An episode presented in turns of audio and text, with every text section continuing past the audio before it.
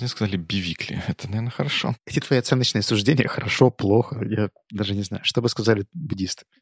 Ну, опять, это, это шорткат к тому, что мне кажется, что это хорошо. Я говорю просто, это хорошо. Твои шорткаты, понимаешь?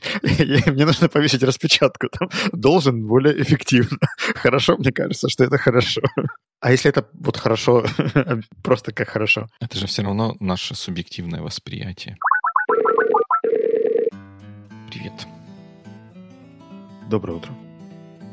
Да, действительно, утром, мне кажется, нас из крайности в крайность бросает. В прошлый раз был, наверное, самый поздний да, эпизод, как мы говорили. Ну, вернее, самое позднее время записи эпизода. В этот раз, похоже, самое раннее.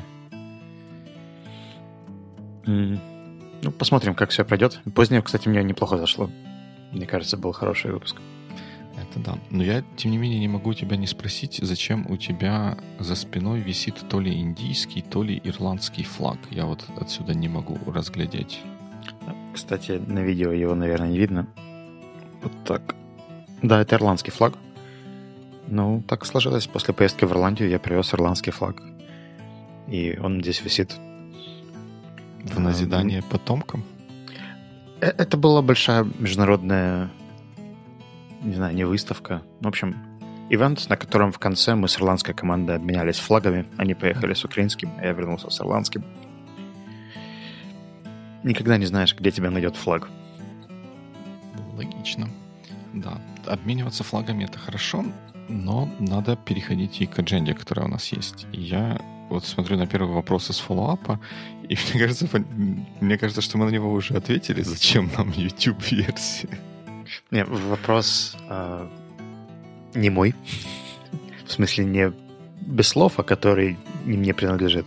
Okay. Э, один из слушателей спросил, ребята, вы же подкаст, зачем mm-hmm. все вот это вот мишура в виде каких-то дополнительных каналов, которые только расфокусируют внимание, и если уже делать подкаст, то делать подкасты только подкаст. А все эти ютуберские замашки до добра не доводят. И я подумал, что было бы неплохо, наверное, еще раз проговорить, что подкаст подкасту рознь, да, и про видео составляющую, может быть, даже в других подкастах, которые mm-hmm. ты знаешь и видишь. Ну, да, можно попробовать. Но ну, как бы для меня главная цель того, зачем делается, зачем я, я в основном делаю этот э, YouTube наш, вернее, как публикую наши выпуски на YouTube, за тем, что в отличие от обычных правильных, вот как, наверное, сказал бы тот, тот слушатель. Кстати, ему большое спасибо за то, что он нас слушает и задает вопросы. Вот. Э, в отличие от правильных подкаст-приложений, которые установлены у считанных единиц, тех, которые уже слушают подкасты, у людей, которые приходят, условно говоря, с улицы и услышали про, про тебя, про меня, про Грея, про любой другой подкаст, им для того, чтобы его послушать, нужно проделать весьма нетривиальные вещи, которые разнятся от подкаста к подкасту. Либо нужно установить приложение какое-то, вот Apple подкаст, другой подкаст, там найти, скачать, найти эпизод и послушать его. Может быть, можно пойти на сайт, но не все подкасты, ну, многие, но не все подкасты на своем сайте публикуют это в таком, в таком виде, что там это можно послушать. И опять же, это каждый раз по-разному в каждом подкасте. А YouTube как это странно бы не звучало, это штука, которая работает на любом устройстве, которое движется. И причем работает плюс-минус одинаковым и привычным для пользователя способом. Ну, у человека либо установлен YouTube приложение, как приложение, если это речь идет о мобильном телефоне, либо он в веб-браузере работает так же, как, как и в мобильном приложении. Поэтому, если дать кому-то ссылку на YouTube, чтобы он послушал, то он сможет начать это делать в один клик, без каких-либо телодвижений. Давай сделаем опрос. Мне реально интересно. У нас же как бы где-то показывает статистика сотни разных слушателей. Uh-huh. И мы догадываемся, что они слушают как-то, да, там кто-то через приложение, кто-то через сайт, кто-то через YouTube, кто-то еще откуда-то.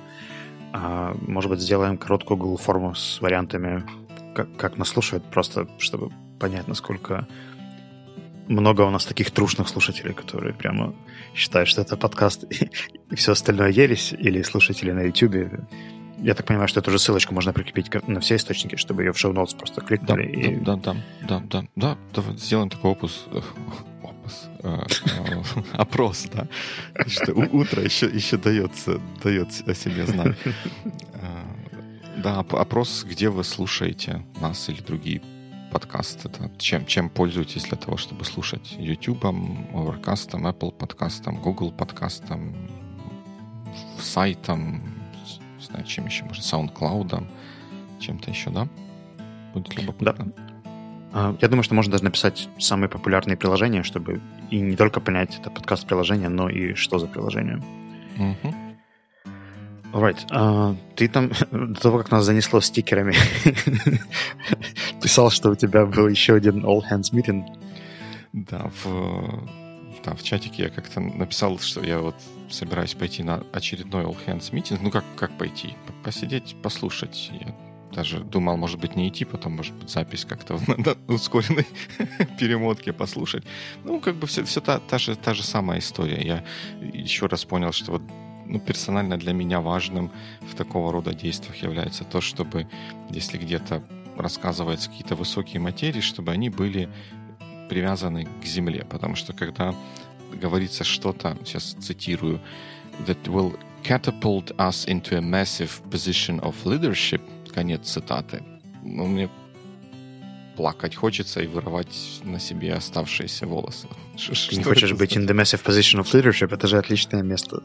Ну, наверное, наверное. Это как, какая-то как нирвана, бизнес-нирвана, в которую все пытаются попасть, как викинги хотят попасть в Альхалу, так и бизнесы хотят попасть в, в massive position of leadership. Нирвана, Вальхала, что дальше? ACDC?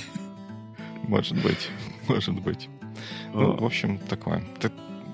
Я каких-то новых мыслей оттуда не привез, просто старые как-то как подтвердил.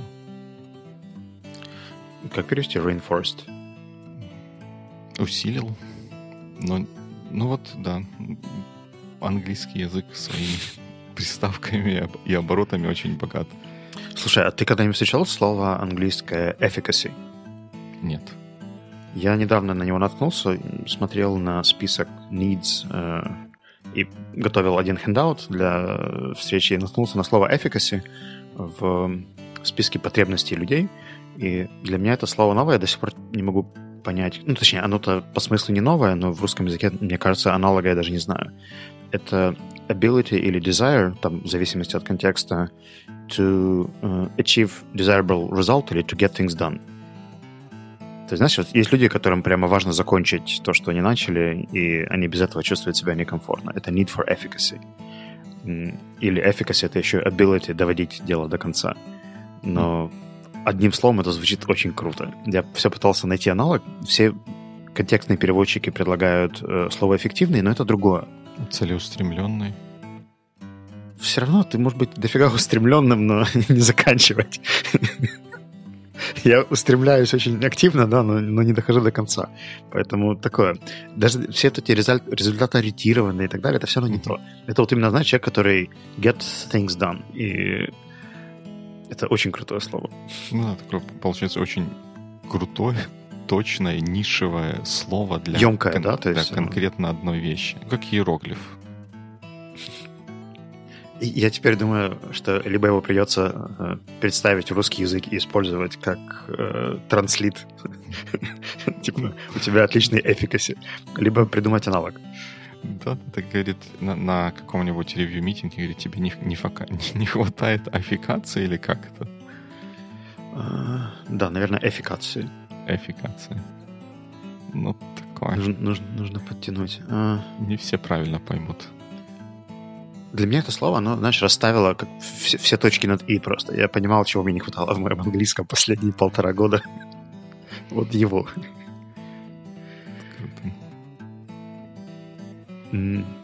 Бизнес-инсайдер, правда?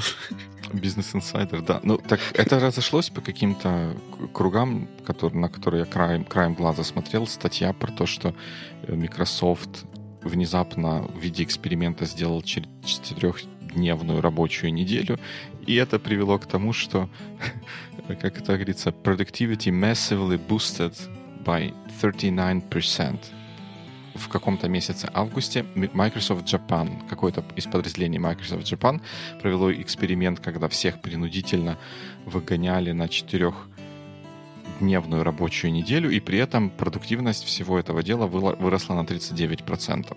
Меня как бы это удивило. Все, все шарили, типа, вау, все, типа, все, все понятно. Теперь все, всем на четырехчасовую рабочую неделю сразу дает boost productivity. Я, у меня так не работает. Я пошел смотреть, где же, как же, что же.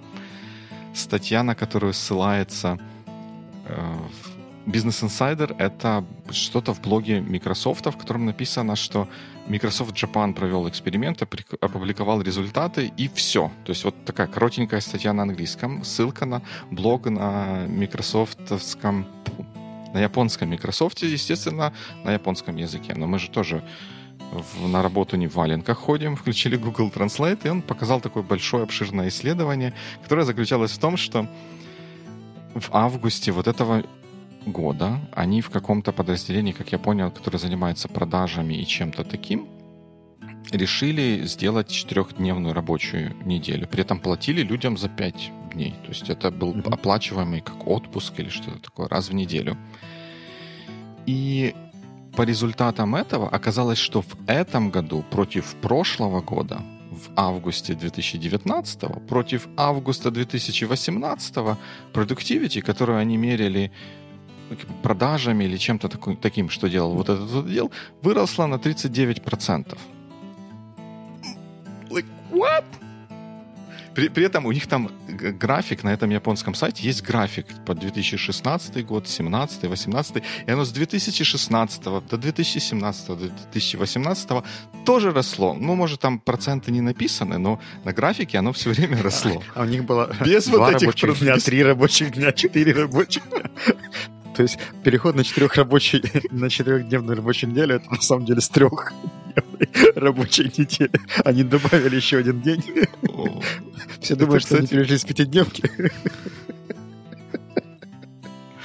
Они на самом деле страх. Вот, вот выглядит прям график, прям вот так вот и выглядит, что они так понемножку, понемножку росли. Но ну, это как, как обычно, да, кто-то что-то, слово какое-то написал, как померили, насколько это достоверно, насколько одно связано с другим. Я себе могу представить, что если бы они вообще не работали в этот август, то результаты у них, наверное, были бы прош... лучше, чем за прошлый август, потому что ну, это там продажи какие-то, оно идет, потому что оно идет, потому что там инфляция, потому что рост, рост клиентской базы и все такое. Это вообще был бы бомбический результат. Мы отправили всех домой, никто не работает, а продуктивность выросла на сколько-то там процентов. Поэтому не, не верьте всему тому, что пишут в интернете разные бизнес-инсайдеры и тому подобные журналисты. И, и, и при этом, как раз пока мы говорим, в Baby чатик приходит сообщение от Павла со статьей на Medium про настройки телефонов. И у меня была история, как я не увидел твои нотификации целый день. Я могу тебе ответить. Даже больше, чем целый день. Ну да, там получается с утра до сутки, или даже чуть больше. А, но в целом, я думаю, что мы статью Павла тоже сюда добавим про notifications. У меня, кстати, еще дополнительная боль вокруг телефонов.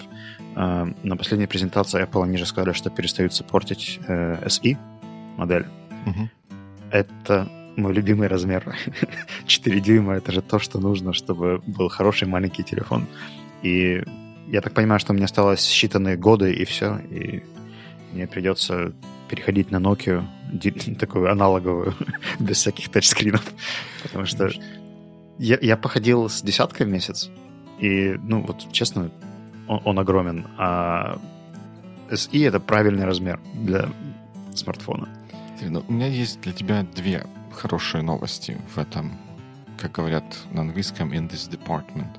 Первое — это то, что вроде бы как ходят слухи, что Apple выпустит SE 2, который будет лучше, быстрее и там волшебнее, чем прошлый SE, но такой же маленький, вроде как. Есть такая информация.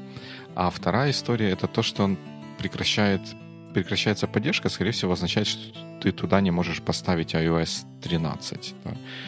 И, и это тоже хорошая новость, потому что iOS 13 полностью соответствует своему номеру, и я на свой телефон, хотя он и поддерживает это, операционную систему новую, я до сих пор не решился его ставить, потому mm-hmm. что как послушаешь какие-то подкасты Apple энтузиастов и их боли и плачи Apple энтузиастов на минуточку, то всякое желание отпадает. Поэтому я думаю, что ты ничего не потерял.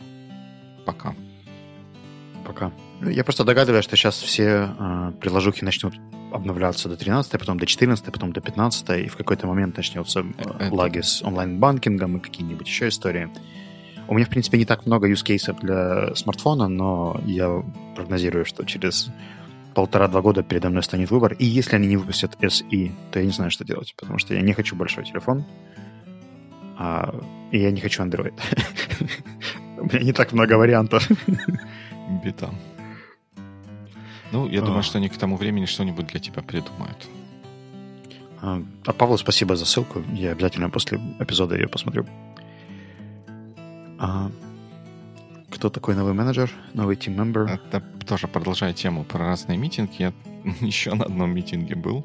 Как-то часть моего рабочего дня связана с участием во всяких разных митингах. И на этом митинге вместо того менеджера, который их обычно проводил, такого senior менеджера, пришел, ну не, не вместо пришел, а пришло известие, что вместо старого менеджера будет новый менеджер заниматься вот этими вот активитями, и он mm-hmm. пришел на митинг, и, соответственно, там его ну, нужно было как-то представить, да, приходит старый, вот пришел, был менеджер, ведущий Вася, теперь будет ведущий Петя. Нужно про Петю что-то рассказать. И вариантов того, как это сделать, их есть как минимум несколько. Да, можно просто про нового человека этого рассказать, да. Можно попросить его самого рассказать о себе. И вот в данном случае мне кажется, они поступили правильно, поскольку это люди более синер. Они, он попросил нового человека рассказать о себе, но он начал рассказывать о том, где у него живет, и как, сколько у него жен и детей. Ну, вот что-то в таком, в таком случае. Я задумался... Сколько у него жен? Ну, это такая фигура речи. Жена-то у него одна, а детей, по-моему, больше, чем один. Но я так до конца не понял, зачем мне, зачем мне эта информация. И вот я и задумался о том, а как, как вот лучше всего или эффективнее, как мы любим говорить, представлять нового человека в зависимости от того, какой это просто новый член команды или новый менеджер или новый CEO. Что говорить, что не говорить, как ты думаешь? Ну, мне нравятся introductions, которые делают заранее в письменном виде. Они обычно более concise, потому что когда ты начинаешь говорить вслух, включается куча всяких непонятных историй, эмоций или еще чего-то. А в ситуации, если у тебя текст, да, то ты туда вписываешь только самые важные, нужные вещи. Поэтому мне нравится, когда такие вещи сделаны в имейле до встречи. Там из серии к нам присоединится Габор. Габор красавчик. Вы к нему обращаетесь по таким-то поводам. И... Okay.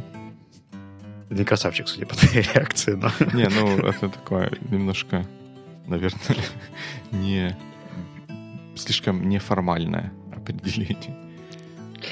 Да, я согласен. Это была, как ты говоришь, фигура речи. Угу. Но мне кажется, что самое важное — это его скоп обязанностей. То есть он полностью заменяет прошлого менеджера или какую-то часть его функций, а репортинг остается... Ну, в общем, как, как изменяется процесс взаимодействия. А вот эти personal аспекты на данном, на первом этапе меня не очень интересуют. Потом, если они захотят сделать какие-то small talk или пообщаться в личных чатах, пожалуйста, это, это можно делать. А как же ну, рассказать про свой опыт, что я уже менеджил такие большие команды, или это будет моя первая операция подобного масштаба? А какой value для участников это дает? Из серии там «Осторожно, я новичок», там, не тыкайте ну, в меня палкой. Это как спикеры, которые говорят там, извините, я очень волнуюсь, э, это у меня первое выступление на украинском, английском, итальянском, японском или еще каком-нибудь языке, поэтому там не сильно меня бейте. Это, ну, это будет очевидно, понятно и так далее, и все равно никто не будет бить, и от того, что ты предупредил, легче все равно никому не станет. Поэтому такой это больше акт какого-то селф-шейминга, чем... То есть ты, ты а, говоришь, что... Это если, если у тебя мало опыта. Если у тебя много опыта, то это вообще зачем?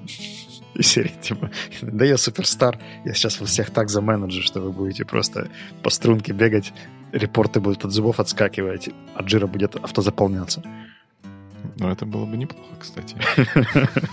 Иметь менеджера с такой суперспособностью. То есть ты говоришь о том, что каких-то, какой-то такой вот персональной или персонально-профессиональной информации вообще в таком случае не нужно давать. Ну, блин, ссылку на LinkedIn прикрепите к email introduction, и пусть люди, кому нужны скиллы, предыдущий опыт, пойдут посмотрят. Но я, как правило, когда знакомлюсь с людьми, я мне не сильно важно, сколько он лет CEO, в каких компаниях до этого он работал и так далее. Я с ним пришел говорить по конкретному моему вопросу, и мне важно, чтобы он себя адекватно повел. Это все. Не, подожди, подожди. Тут, наверное, надо уточнить, что речь идет не о как бы, менеджере внешнем, с которым ты взаимодействуешь как бы в другой компании, а вот ну, в твоей... Вот, я не знаю, у вас же тоже есть какие-то разные отделы, да, есть отдел английского языка, есть отдел коммуникаций, да, есть руководитель отдела английского языка, есть руководитель отдела коммуникаций. И ты как CEO решил поменять руководителя английского, отдела английского языка на какого-то другого человека. И вот у них первый такой вот командный митинг, где приходит этот новый человек и начинает действовать в роли вот этого нового менеджера. Ты... Я говорю, что это Даша, Даша будет заниматься вот этим, мы будем ей помогать, чтобы вместе все работало хорошо. Period. А, мне кажется, что истории про профессионализм, а, experience и так далее, они все равно слова, да, то есть uh-huh первая неделя работы всегда показывает, насколько человек профессионал или нет.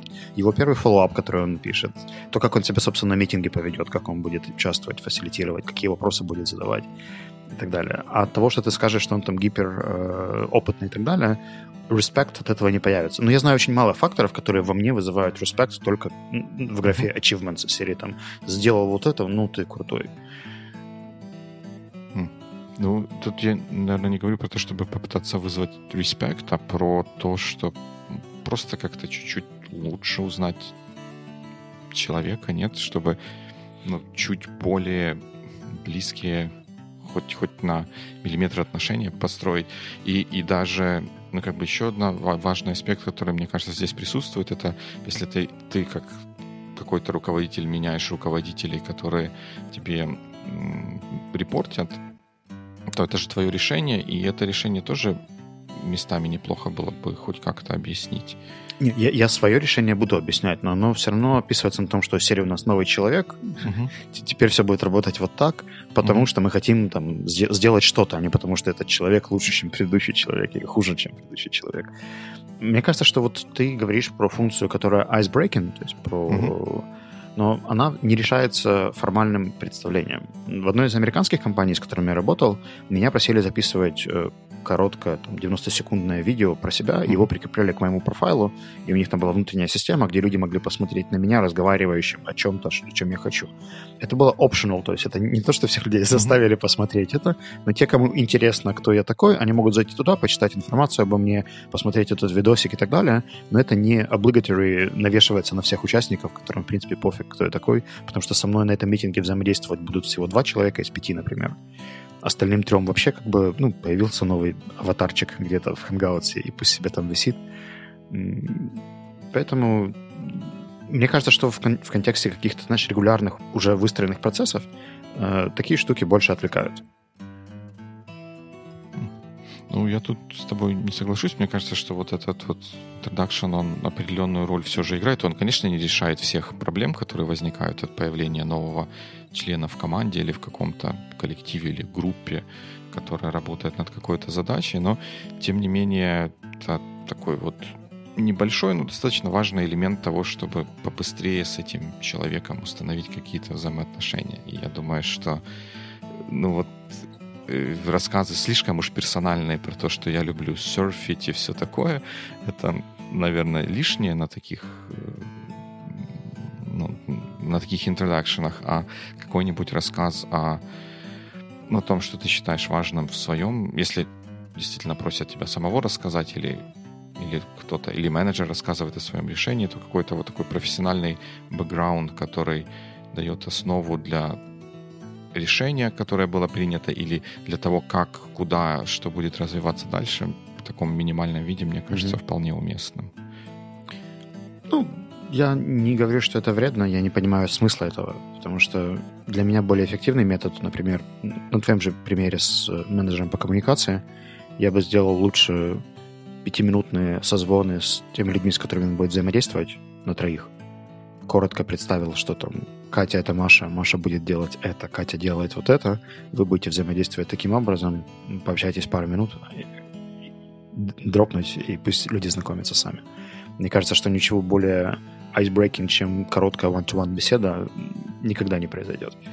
Э, это как, знаешь, вот э, сравнить icebreaking на конференции, когда спикеры про себя там рассказывают на слайде какие-то истории, uh-huh. versus coffee break, когда ты подходишь к человеку, к человеку и говоришь там, привет, я оттуда работаю, там-то делаю то-то. Это все равно выстраивает намного более сильный connection, чем любой слайд, любая картинка, любые шутки и любой способ представления человека в группе. Ну, это, это да. Вот, кстати, у меня вот то, о чем ты говоришь, в чек-листе в моем внутреннем того, когда я начинаю работать где-то в новой команде или в новом окружении, то там в первые же дни провести one-on-one со всеми людьми, которыми мне придется взаимодействовать, и даже, может, с большим количеством людей, там, с, чем, с кем мне придется взаимодействовать, взаимодействовать и с его менеджером, к примеру. Это да, это, безусловно, важная история, но мне, тем не менее, кажется, что вот такой вот начальный introduction на всех, он тоже, тоже важен, потому что если ты вот так вот один на один делаешь как, с какой-нибудь ну, условно Леной, да, назовем, ты говоришь, вот теперь у тебя менеджером будет вместо Коли будет, будет Петя. И Лена тут же в чате пишет своим коллегам. Ты представляете, там Петю уволили. Вместо него теперь Коля, вот тот Коля, про которого мы знаем, что он ничего не умеет.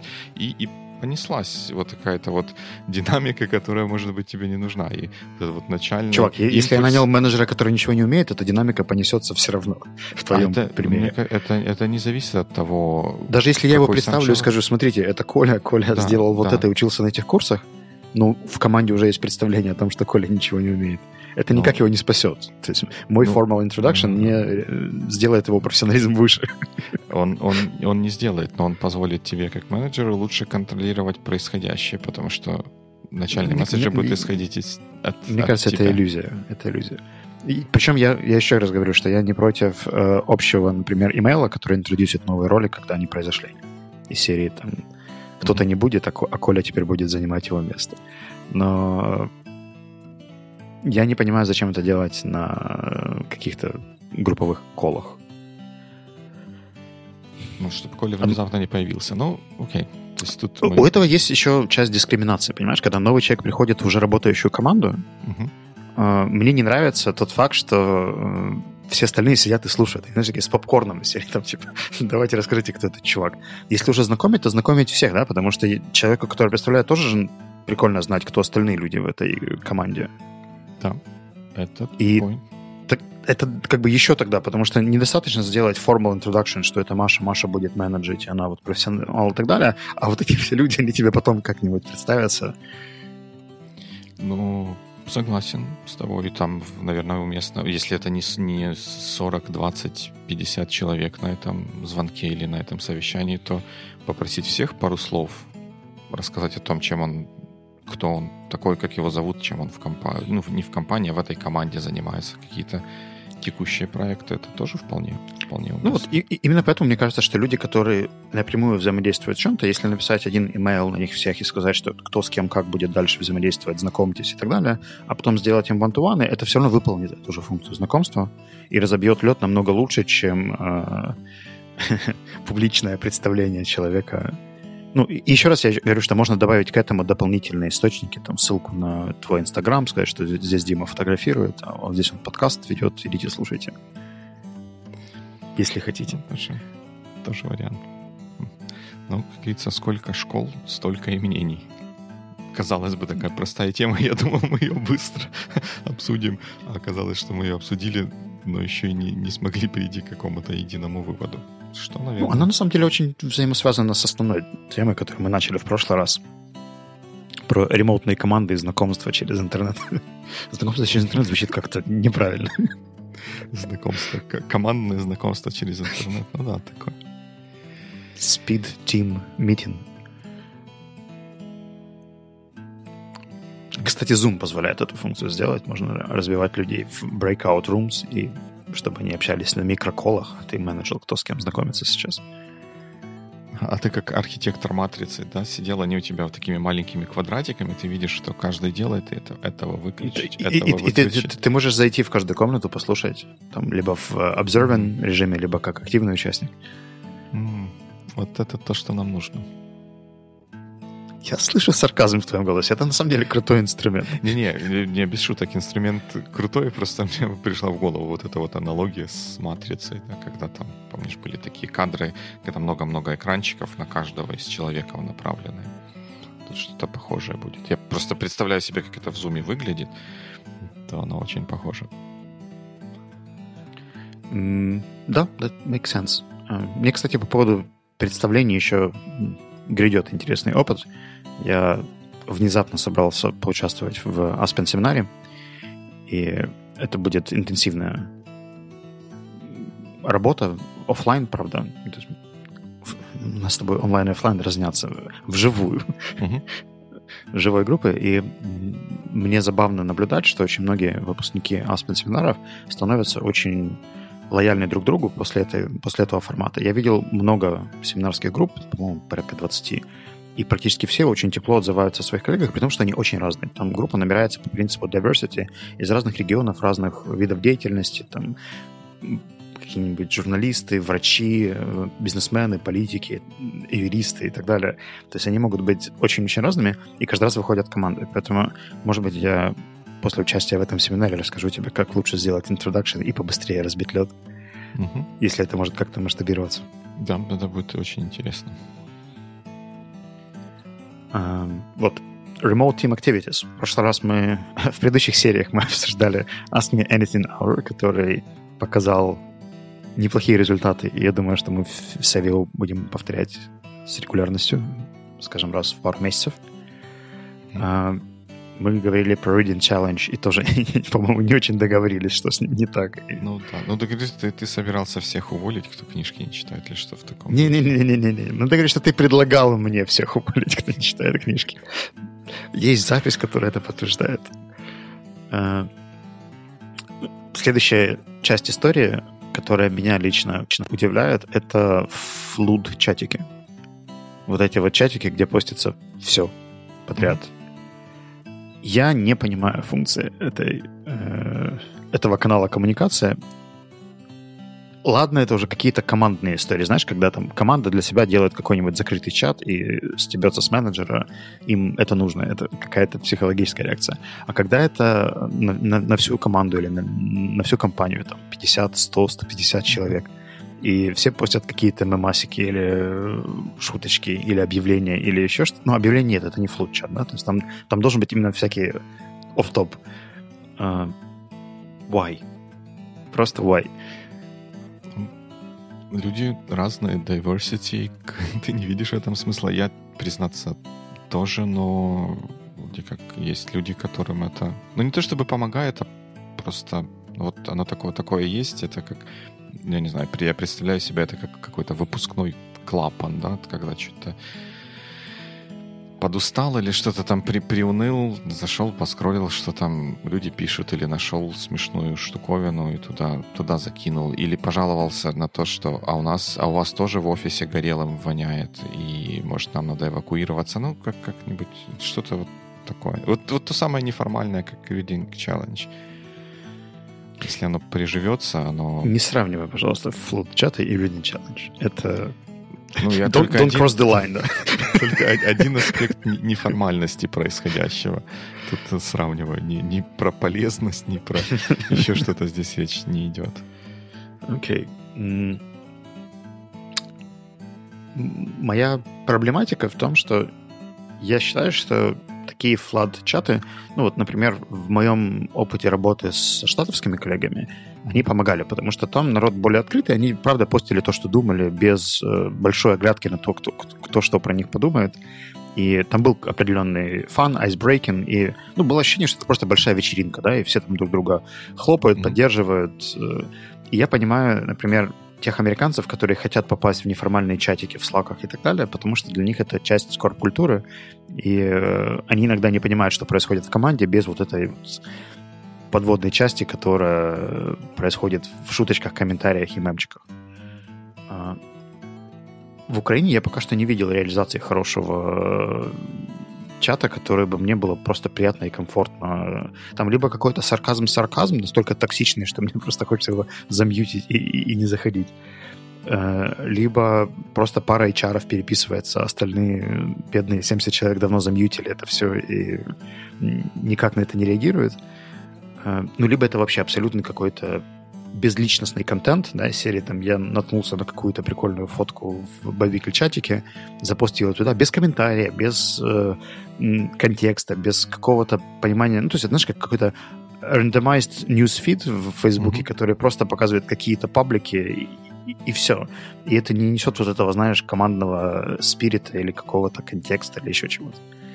И это я практически все чаты, которые видел в контексте украинских команд и компаний, они выглядят именно так correct me if I'm wrong. Я бы очень хотел увидеть, что это работает по-другому.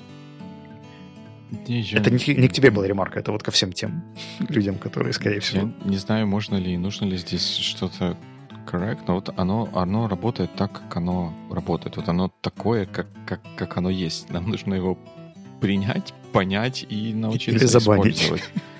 Или, или забанить. Но не знаю, у меня, честно говоря, нет, нет такого большого опыта именно вот в таких вот чатиках, в которых был бы флут, флут. Когда-то давно, когда я еще в ISD работал, там был... Еще чатов а, не было, но они не были так распространены.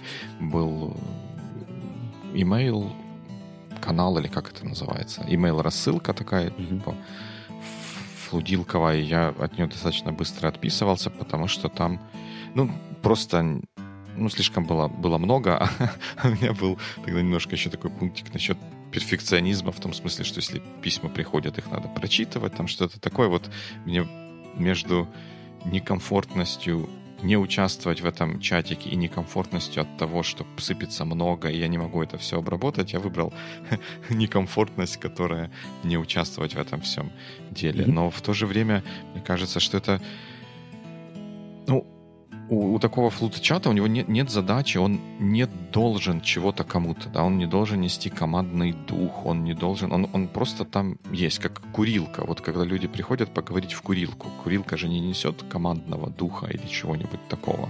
Там нет не, раз, не развешена эмблем компании, там не выдаются э, сигареты в, в корпоративных цветах. Туда просто люди приходят, потому что они приходят. Если бы не было этой курилки, они бы приходили в какое-то другое место для того, чтобы делать то же, то же самое. Ну и также то, точно та же история с таким вот чатиком. Если он есть, то да, люди какой-то пар выпускают. Естественно, те, кто новые приходят, подстраиваются под то поведение, которое там уже присутствует.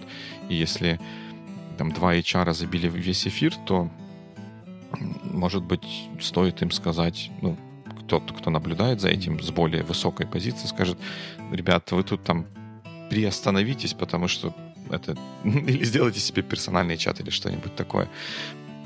Потому что роль, которую я бы видел для этого флут-чата, это какой-то такой вот ну, термометр, что ли. Потому что из, из всех чатов, где я был, когда какая-то халепа где-то происходит, то градус в, в флут-чате, в количестве сообщений, он сразу же повышается. То есть можно видеть такой вот срез общественного мнения о том, что беспокоит людей. И с этой точки зрения он полезен. Такой неформальный термометр, который вставлен в самое естество компании. Как концепция, да. И на американских примерах, которые были у меня, это работает. А мне кажется, что у нас есть какая-то, ну, по крайней мере, в тех чатах, которые видел я, как мне кажется, была история с э, небольшим доверием к остальным людям, и поэтому был такой, знаешь, аккуратный, э, нейтральный постинг, который mm-hmm. не, не то чтобы что-то показывал, и по нему эта функция не решалась.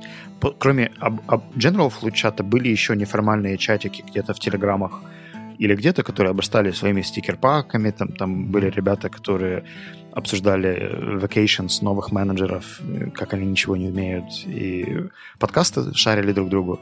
То есть эта функция все равно реализовывалась, но просто реализовывалась не напрямую, там, где она якобы должна реализовываться. А за счет того, что нет доверия, да, или угу. security, это все спокойно постить и шарить, то люди уходили в какие-то свои э, собственные субканалы, и там это все происходило. Угу. Такие в андерграундные флут-чатики.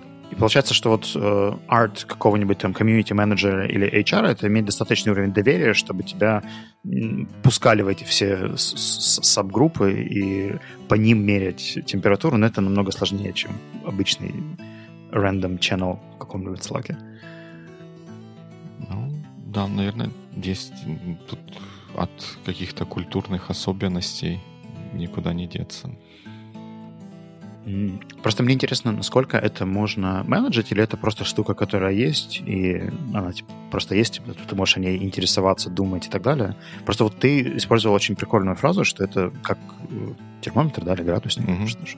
Термометр, да. Термометр. И если у тебя уже в компании есть такой термометр, но ты его не видишь или не знаешь, где он, то как, как его найти, достать и пользоваться? That's a good question.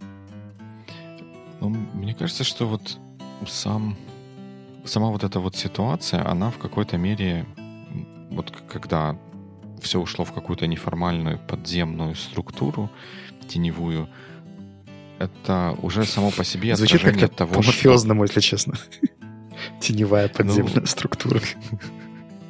Но смысл в том, что это уже само по себе является отражением той культуры или атмосферы, которая есть в компании. Mm-hmm. Да, если даже какой-нибудь, ну, SEO или HR, как ты говоришь, узнает о таком секретном под, подземном чатике и попросит кого-то из своих приближенных, которые уже там присутствуют, его туда добавить, и он туда, его туда таки добавят, то высока вероятность, что этот чат через день вымрет и, и, и отпочкуется от него где-то другая, более отдельная структура с более сложными механизмами попадания в этот чат, чтобы не попали туда те люди, которым не доверяют или которых боятся. И вот это вот все это вот и будет тем самым термометром, что значит что-то в датском королевстве не совсем ладно, если мы хотим, э, чтобы у нас была открытая культура, открытая свободная атмосфера, при этом все прячутся по лавкам, по чатикам каким-то секретным. Тут, наверное, что-то где-то идет не так. Mm. Ну, ты знаешь, мне кажется, что люди в эпоху всех соцсетей и открытых каналов коммуникации правда ценят privacy, и privacy для них это очень важная потребность. Вопрос в, наверное, стиле менеджмента, да, потому что часто люди чувствуют себя небезопасно, э, чтобы mm-hmm. кто-то из управляющих видел, каким образом они шутят, как они mm-hmm. расслабляются, как они обсуждают какие-то informal вещи. И у меня тогда вопрос к людям, которые якобы ответственны за корпоративную культуру, за что они, собственно, ответственны, если они не видят или не могут диагностировать да, общее настроение и то, что происходит на курилках в закрытых чатах и так далее. Особенно, если это очень ремоут команда, да, то есть когда у тебя нет возможности выйти с ними на кофе там, или сделать какой-нибудь uh, walk-in meeting в парке и поспрашивать, позадавать какие-то более откровенные вопросы. Это все равно происходит в скайпе, более формально. В серии там твоя картинка, моя картинка на экране и все. Ну, вот поэтому, наверное, надо ездить все-таки как когда-никогда к людям, чтобы сделать эти walking meetings или выйти в курилку, там покурить или что там в курилках делают.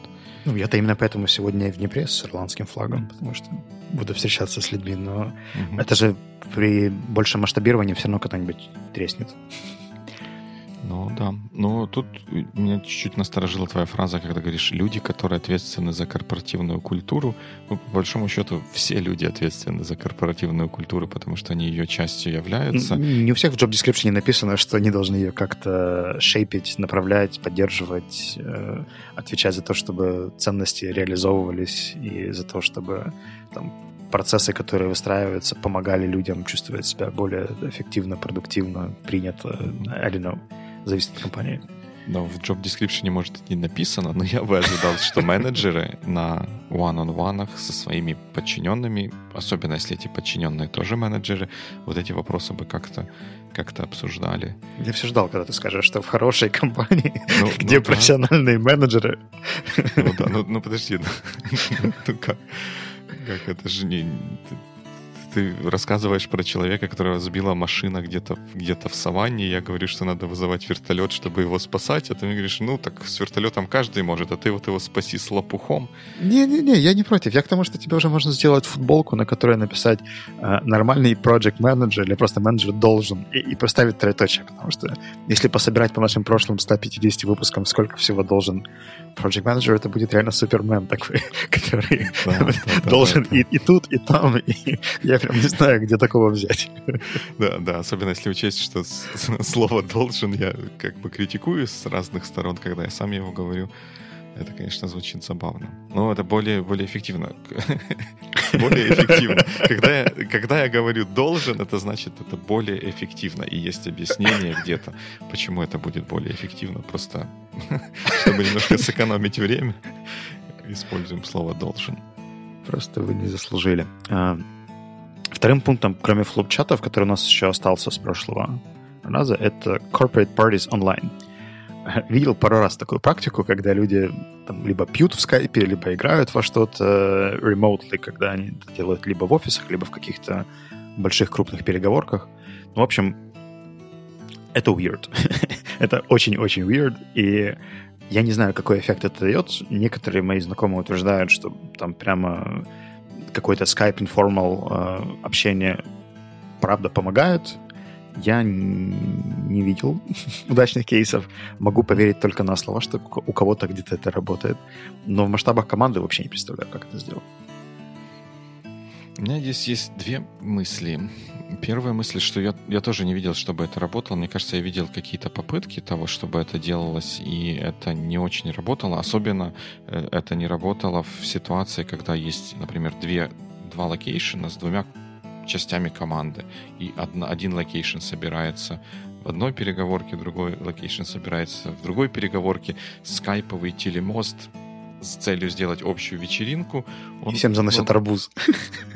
Ну, или что-то такое. Но, он, он не работает, потому что как бы на обычной вечеринке, как я себе это интерпретирую, на обычной вечеринке, когда мы все собраны в одном помещении, у нас расстояние между людьми э, в целом плюс-минус одинаковая. Да? Вот мы все в одном помещении, там, ну, даже в метрах это можно померить. Когда мы все через Skype э, взаимодействуем вот в, такой, в таком вот сетапе, эти расстояния, они априори разные. У тех, которые в одной комнате, они ближе, чем э, тех людей, чем к тем людям, которые находятся в другой комнате через Skype. И это рушит всю, всю динамику вот подобных вечеринок, на мой взгляд. То есть оно все равно делится на две группки, и там где-то, там, что в телевизоре показывают какие-то другие люди, тоже у них вечеринка. Ну, ладно. И, и там друг друга так смотрят, и потом перестают обращать внимание. Это как бы первая мысль. А вторая мысль — это то, что, ну да, ремоутные команды — это сейчас реальность, и не всегда даже эта ситуация, когда это два локейшена. Это может быть ситуация, когда каждый в своем домике сидит где-то, разбросанные по миру, и тоже могут какую-то задумать себе проводить party. И вот здесь, мне кажется, что пытаться натянуть стандартные такие вот вечеринки обычные на вот такой вот онлайн, это ну, не то чтобы глупо, это неэффективно, оно не очень будет работать. Да, мы можем сесть перед скайпом с кружкой пива и что-то обсуждать. Может быть. Наверное, вот, вот это единственное, что я себе могу представить, что, оно, что может сработать. Если мы хотим организовать какую-то партию, то давайте придумаем и при этом я не придумал. Я каких-то сейчас супер прорывных идей не, не, могу, э, не могу предложить, но это то направление, в котором я бы думал. Давайте придумаем что-то такое, раз мы уже общаемся в онлайне. Давайте like, embrace онлайн и сделаем вечеринку. Пошпилим которая... в Counter-Strike. Вот, вот, например, что-то такое, что, что возможно только вот в такой нашей конфигурации. Ведь в офлайне организовать вместе, пошпилить в Counter-Strike, ой, как будет сложно.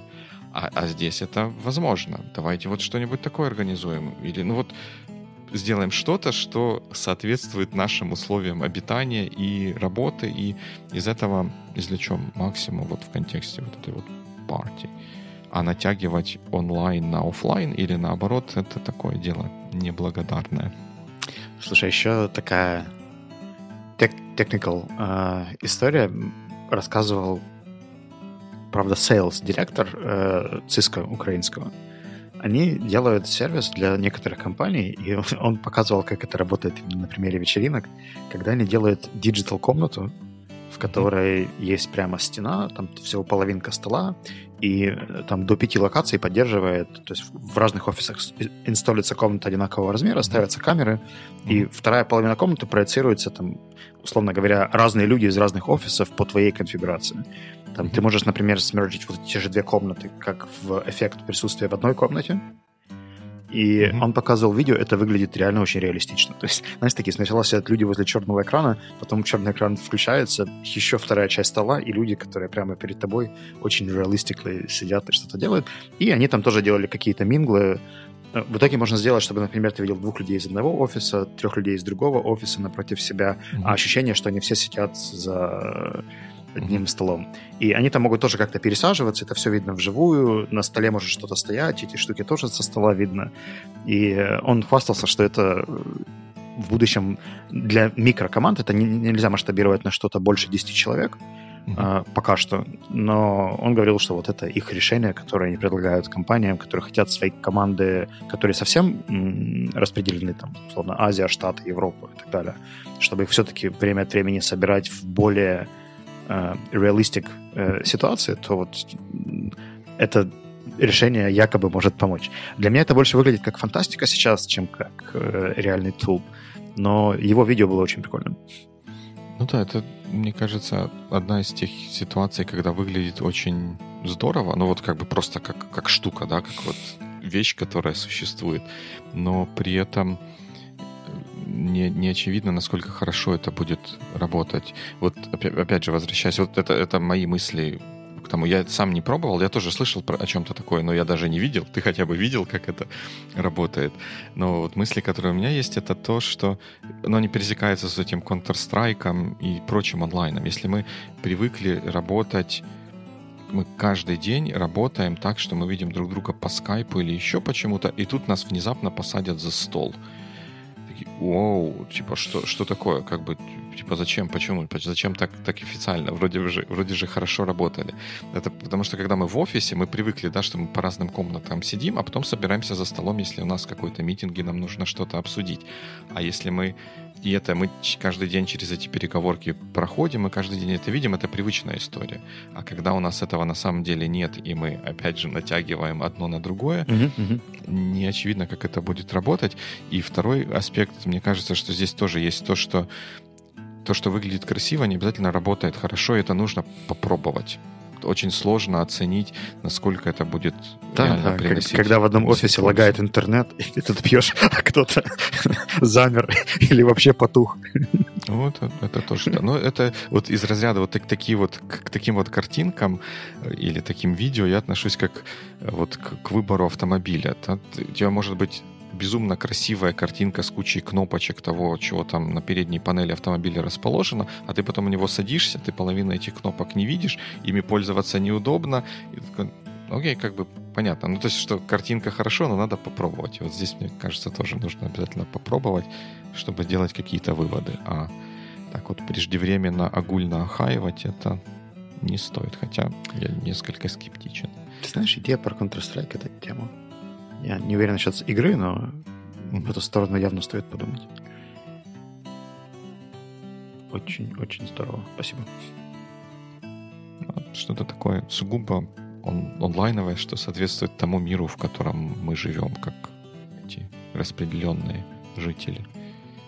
Пойдем всем и напишем негативные ревью нашим конкурентам совместно.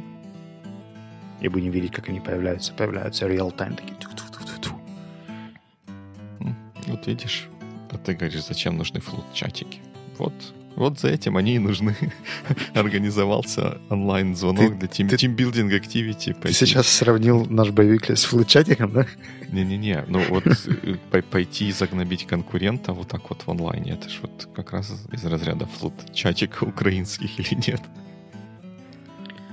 А, как ты думаешь, если мы будем начинать и заканчивать байвикли, произнося его как байвикли, это возымеет эффект? like Good Week all biweeklians. Biweeklers? Biweeklists?